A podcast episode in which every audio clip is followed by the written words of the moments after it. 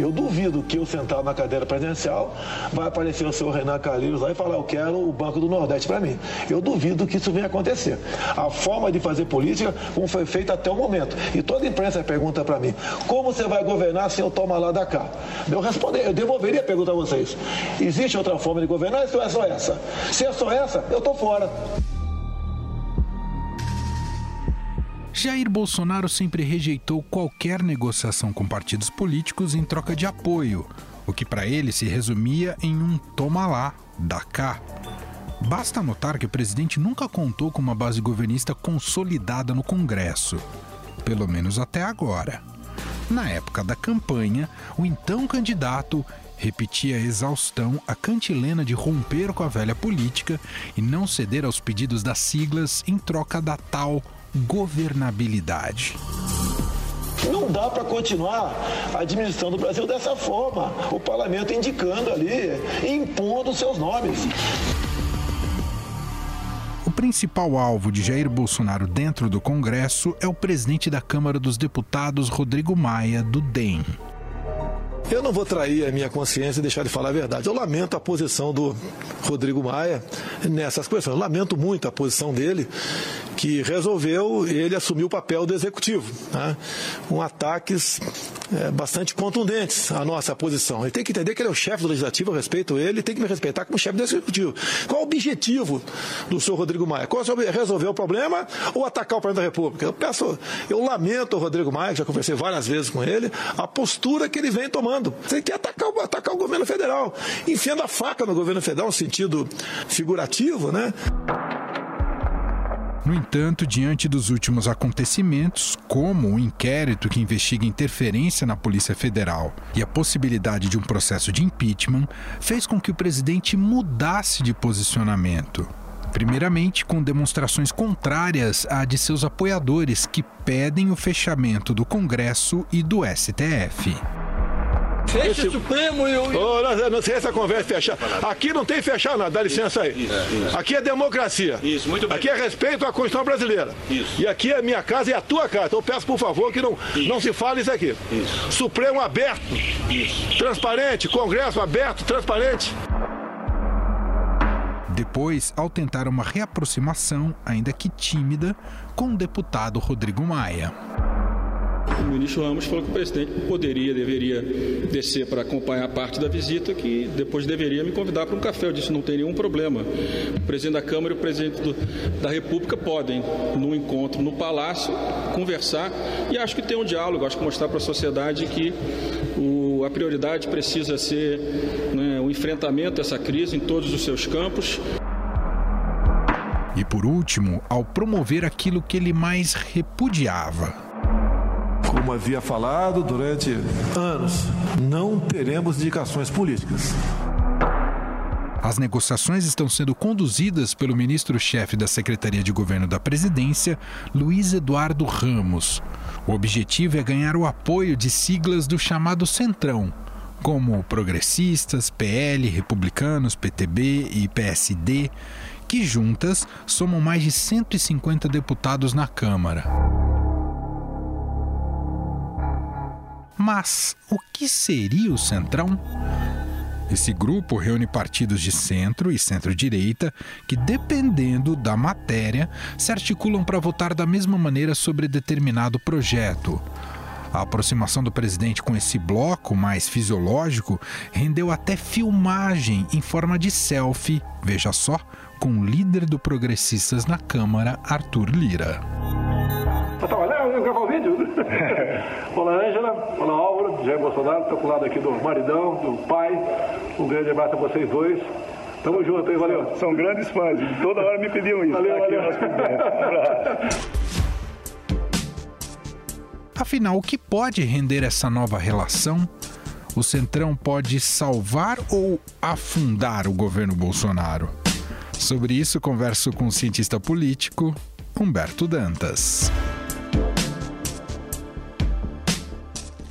Tudo bem, Dantas? Como vai? Tudo jóia, Manuel. Sempre uma alegria estar com você e com os nossos ouvintes.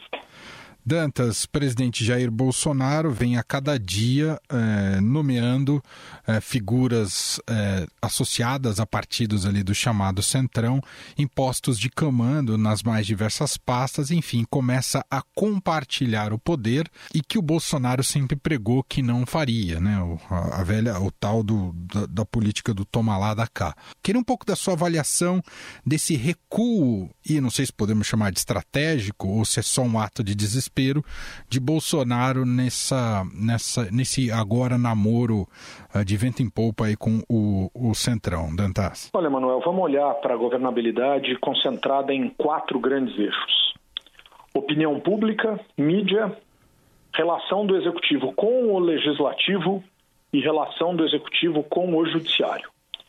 E aí, todo o presidente vai precisar ficar acertando ali a sintonia.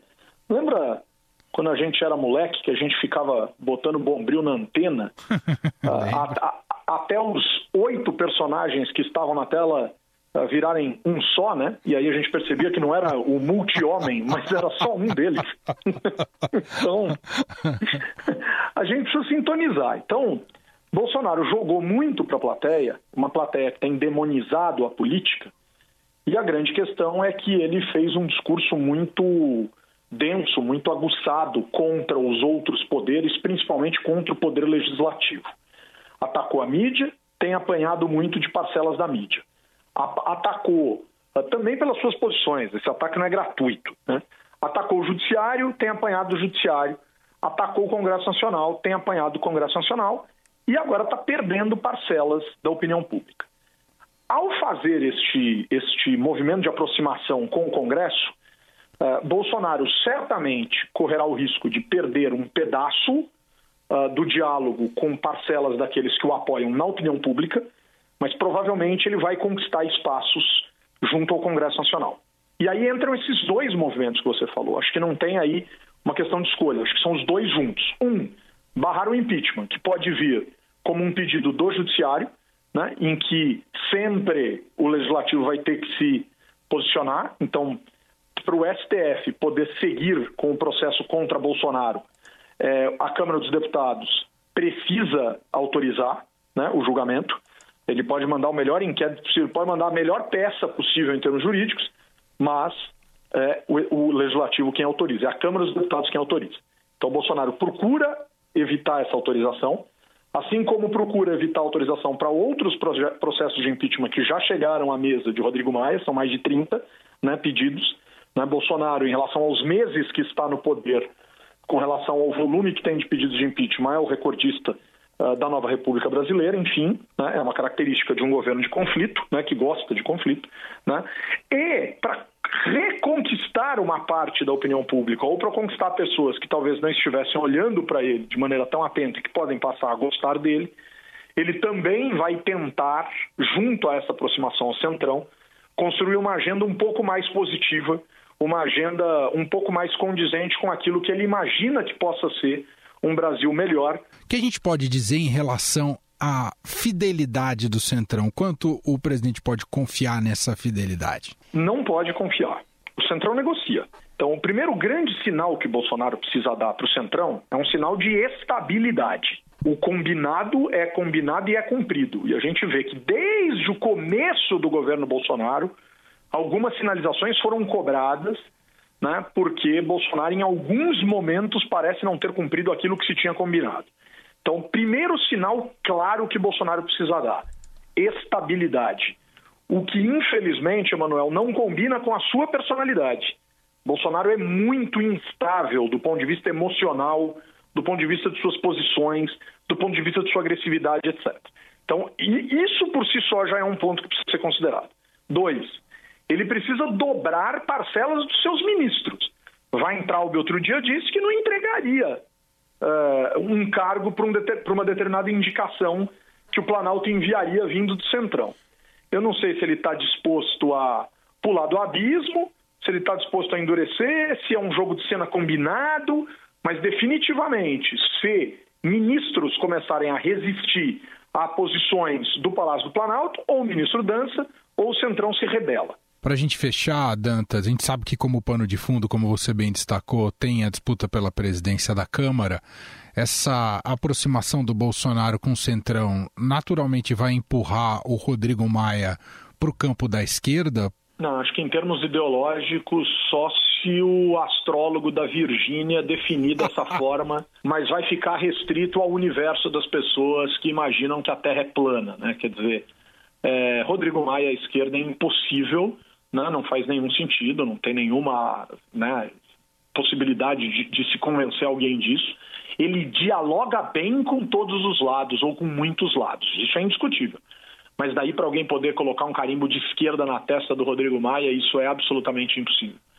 Uh, tudo bem que o Ciro Gomes andou conquistando isso ao longo das últimas poucas décadas aí, mas nem esse a gente vai poder dizer que é super de esquerda, né? Não dá para dizer que o Ciro Gomes seja um, um, militante da esquerda ou da nova esquerda, ou quer que seja a esquerda, imagine o Rodrigo Maia. Mas acho que é, o Rodrigo Maia, claro, deixando a presidência da casa, perde muito poder. A gente vai precisar acompanhar de fato o que vai ser do Rodrigo Maia e o que vai ser das forças que hoje ele consegue, com, a, com as quais ele consegue dialogar minimamente. Esse é o cientista político Humberto Dantas, head de educação do CLP, gentilmente aqui batendo esse papo com a gente mais uma vez. Obrigado, viu, Dantas? Eu que agradeço, Emanuel. Um grande abraço a você e aos nossos ouvintes. A concessão de cargos em órgãos e autarquias do governo para partidos do Centrão já começou. Bolsonaro entregou a diretoria de ações educacionais do Fundo Nacional de Desenvolvimento da Educação ao PL, sigla do ex-deputado Valdemar da Costa Neto, condenado no mensalão. Com mais de 30 bilhões de reais neste ano, o FNDE é responsável, por exemplo, pela compra de kits escolares e transporte para estudantes.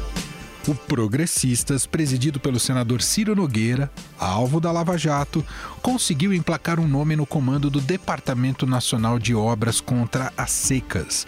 A autarquia federal tem um orçamento de um bilhão de reais para este ano e é responsável pela construção de barragens e açudes nas regiões áridas do país.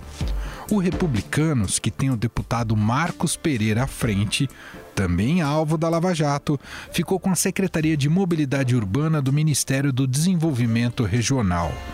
Ao menos nove órgãos, departamentos e empresas públicas surgem nas conversas de integrantes do Centrão. Segundo mostrou o Estadão, caso as indicações sejam efetivadas, Bolsonaro poderá deixar sob controle dessas siglas um orçamento total de até 78 bilhões de reais. E é com o presidente nacional do PTB, o ex-deputado Roberto Jefferson, um dos partidos que compõem este grupo, que eu e Raíssen Abac conversamos agora. Tudo bem, deputado? Obrigado por nos atender. Prazer para mim.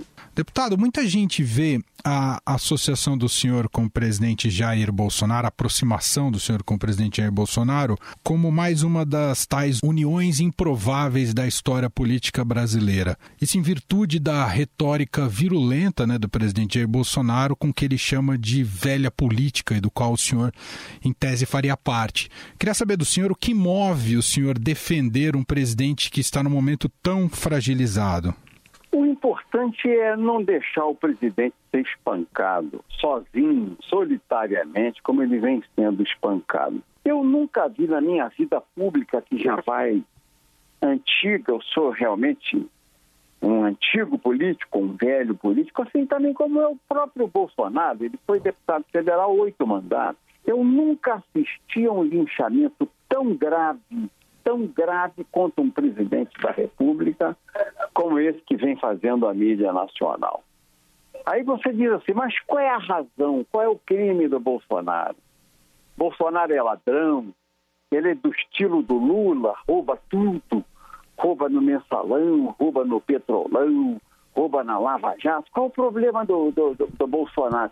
Ele gastou aí um dinheiro para fazer a reeleição, não tinha reeleição da Constituição, ele comprou a Câmara dos Deputados e o Senado a peso de ouro para ter um mandato de reeleição. Não, ele não fez isso, não. Então, qual é o problema do Bolsonaro? É que ele tem um pecado. O Bolsonaro tem mania de cumprimentar o povo. Ele dá mão ao povo, ele dá abraço do povo, ele fala com o povo na rua e é um criminoso porque fala com o povo. Nada, a gente não tem nada contra o Bolsonaro, não. Tem só que ele cumprimenta o povo. Quem é ele para dar mão ao povo? Quem é ele para abraçar o povo? Ele tem que ser como nós, distantes do povo. Porque se o Rodrigo Maia sair na rua, a mão que ele vai encontrar não vai estar estendida para ele, vai pegar no pau da goiaba dele. Esses ministros do Supremo que fazem essa pressão toda com o presidente, se andarem na rua, de vez em quando a gente vê um tentando andar, outro é insulto que ele não consegue andar na rua. Não é? E o presidente anda na rua e no braço do povo. Então, isso é um grande crime que ele pode cometer num país onde as nossas é, autoridades políticas e judiciárias não andam na rua porque vão apanhar da, no, do povo no meio da rua. Desde que acabou a revolução, desde a redemocratização, todo mundo fez esse negócio de tomar lá da cá, de roubar e deixar roubar. Por que, que justamente esse cara não vai deixar? Nós somos tão habituados a isso, mas é, o Bolsonaro não rouba e não deixa roubar. Acho que é até simples fazer a defesa do Bolsonaro, porque ele não tem vício. Essa é a razão que me aproxima do presidente da República. É, deputado, o senhor já apoiou outros governos, inclusive do PT, até o primeiro mandato do ex-presidente Lula, quando o senhor foi o pivô do, do mensalão e depois denunciou todo o esquema. E é, esse apoio sempre teve uma contrapartida. É, agora o senhor está apoiando só por solidariedade? Não tem nenhuma contrapartida em troca de cargos? Nós nunca conversamos, nem eu nem o presidente. Eu estou aqui no isolamento. A última vez que eu falei com o presidente foi antes da eleição e estou fazendo por ele uma defesa espontânea, nada pedi, nada quero. Não me encontrei com o presidente da República, não falei com nenhum interlocutor seu. O que eu quero do presidente, se ele quiser vir para o PTB, porque ele está sem partido, ele nos dê essa honra, mas não quero indicar nenhum cargo, não temos nenhum cargo a indicar no, no governo do presidente Jair Bolsonaro, mas deixo a ele de pé aí o convite, até uso o microfone da rádio para tal. Se o presidente é, não tem partido, eu acho impossível de viabilizar esse tal aliança que ele está fazendo aí.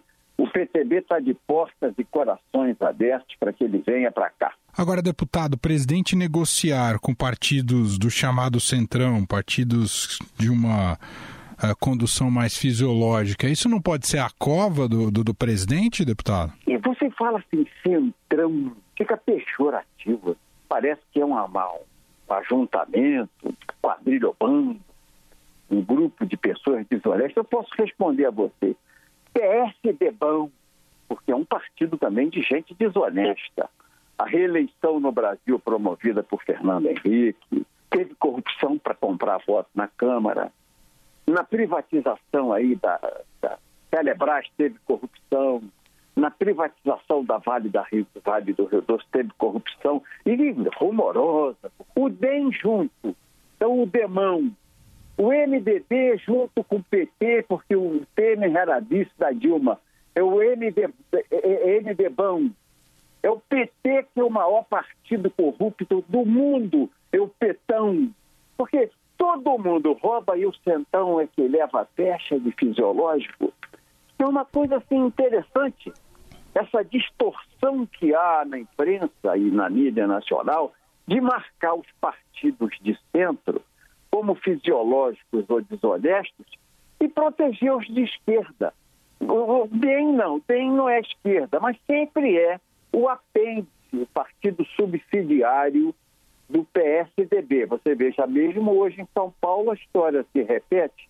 O governador é do PSDB, o Dória o vice é o Rodrigo Garcia bem. Fernando Henrique foi presidente da República, o vice era Marco Maciel bem. Então você veja, os partidos de esquerda não têm esse apelido e metem a mão no jacá. Mas, deputado... roubam, roubam, e não são chamados de ão, ão. Mas, deputado, o Diário Oficial da União tem nomes do Centrão aparecendo todos os dias. O presidente não está negociando a salvação dele, não, deputado? Eu acho que eu estou entendendo o objetivo da sua pergunta. Você está achando o seguinte, esses partidos do, dos que compõem o centro democrático podem fazer alguma coisa no governo e sujem a imagem do governo. Porque o governo é um governo honesto. E eu lanço um repto, um desafio à imprensa a me mostrar uma, uma irregularidade, uma fumaça de corrupção no governo do presidente Jair Bolsonaro. Não tem, se houvesse, a imprensa já estaria demolindo o governo dele. Então ele dá uns cargos aí aos partidos que pedem é, alguma coisa ao governo dele. Mas ele deve estar colocando a Polícia Federal e a Agência Brasileira de Inteligência no pé desses indicados. Você pode ter certeza disso. Na primeira irregularidade, no primeiro ruído, ele demite o indicado do partido e bota para fora do governo. Ele não fará concessões à corrupção, como não fez até hoje no seu ano e cinco meses de governo. Mas não está sendo, não tá sendo velha política de novo fazer isso que o presidente está fazendo? Se ele deixar a corrupção impune, é.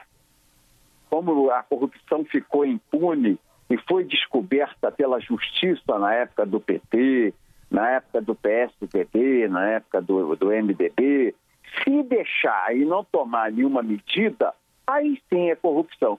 Mas se ele descobrir alguma coisa de algum partido e demitir o seu, o seu representante no governo, ele não está fazendo nada que agrida a democracia, que é assim todo mundo. As maiorias ou a base governamental é formada com grande negociação, aproximação dos partidos políticos e um governo honrado, correto em favor do povo. Um nome indicado agora, o mais recente, para o Fundo Nacional de Desenvolvimento da Educação, é, seria, segundo o noticiário, um nome ligado ao ex-deputado Valdemar Costa Neto. Um dos que o senhor denunciou, inclusive lá no mensalão. O senhor, o senhor tem uma, um relato célebre lá indicando como é que repassou dinheiro para ele. É... Eu não, como é que o Delúbio repassou? Como é que o Delúbio, isso, o senhor contando, isso, o senhor, tem todo o é. episódio o senhor contando. Como é, é que o senhor filmado, vê? Isso filmado, olhando ele dentro dos olhos. E como é que o senhor... qual é o maior corrupto que você fala nesse esquema? Eu digo, você, você, Valdemar, você. Como é que e eu vejo é o seguinte... O senhor está afinado com ele agora? O senhor está afinado com ele agora? Não, não, não dou a mão a ele para cumprimentar. E o PTB não faz parte do Centrão. O PTB não faz parte do Centrão, não quer cargo no governo, não pediu cargo no governo. Mas eu, presidente Bolsonaro, faria o seguinte: fui uma lupa dessas que, que você aumenta 150 vezes a coisa e ficaria olhando os homens indicados pelo Valdemar. Tem que ter muito cuidado com os nomes que partem da indicação do Valdemar. Eu creio na recuperação dos homens. Tomara a Deus que o indicado do Valdemar não vá sujar a confiança do governo do presidente Bolsonaro. Muito bem, ouvimos o ex-deputado Roberto Jefferson, presidente nacional do PTB, gentilmente atendendo aqui a nossa reportagem. Muito obrigado, deputado. Eu é que agradeço a vocês ter a oportunidade de falar o Brasil. Muito obrigado.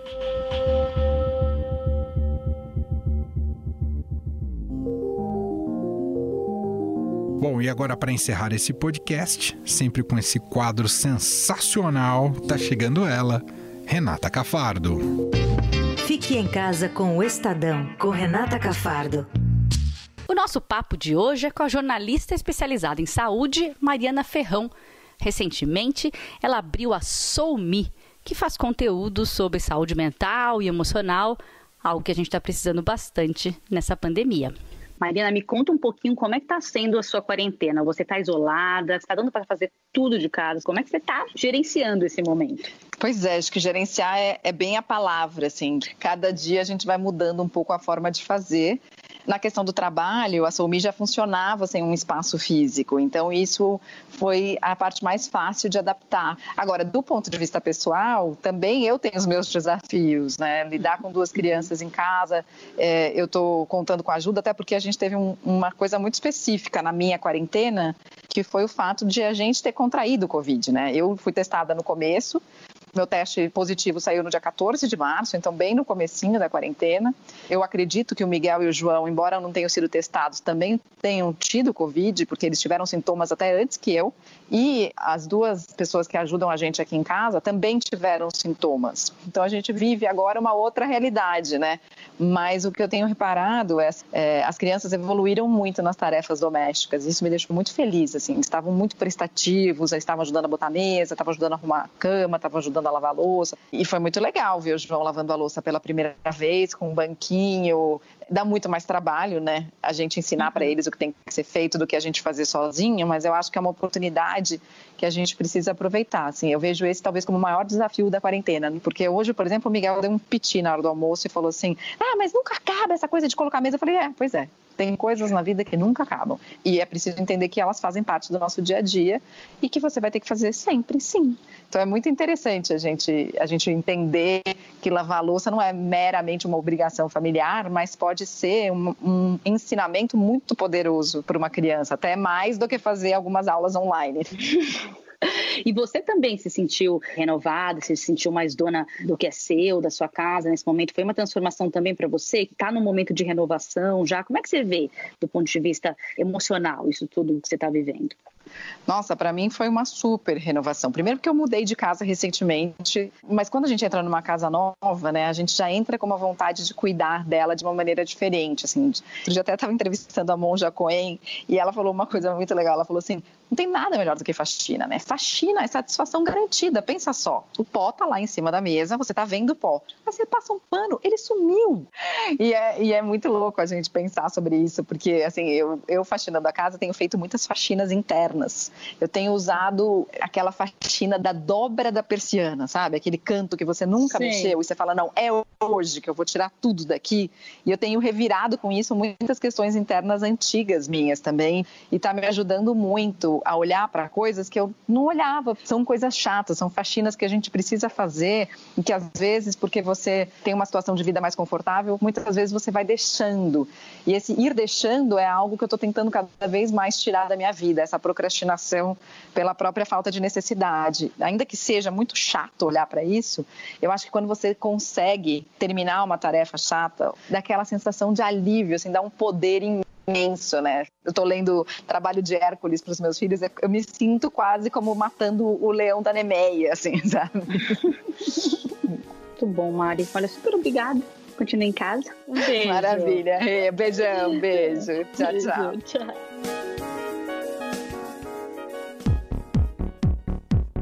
O Estadão Notícias desta quarta-feira vai ficando por aqui. Contou com a apresentação minha, Emanuel Bonfim, participação de Renata Cafardo, produção de Gustavo Lopes e Bárbara Rubira e montagem de Nelson Volter. Diretor de jornalismo do Grupo Estado é João Fábio Caminoto. Para você conversar com a gente, mandar a sua sugestão, crítica, enfim, fique à vontade no podcast estadão.com. A gente se fala ainda hoje, logo mais, às 5 da tarde, com mais uma edição do podcast Na Quarentena. Até lá! Estadão Notícias.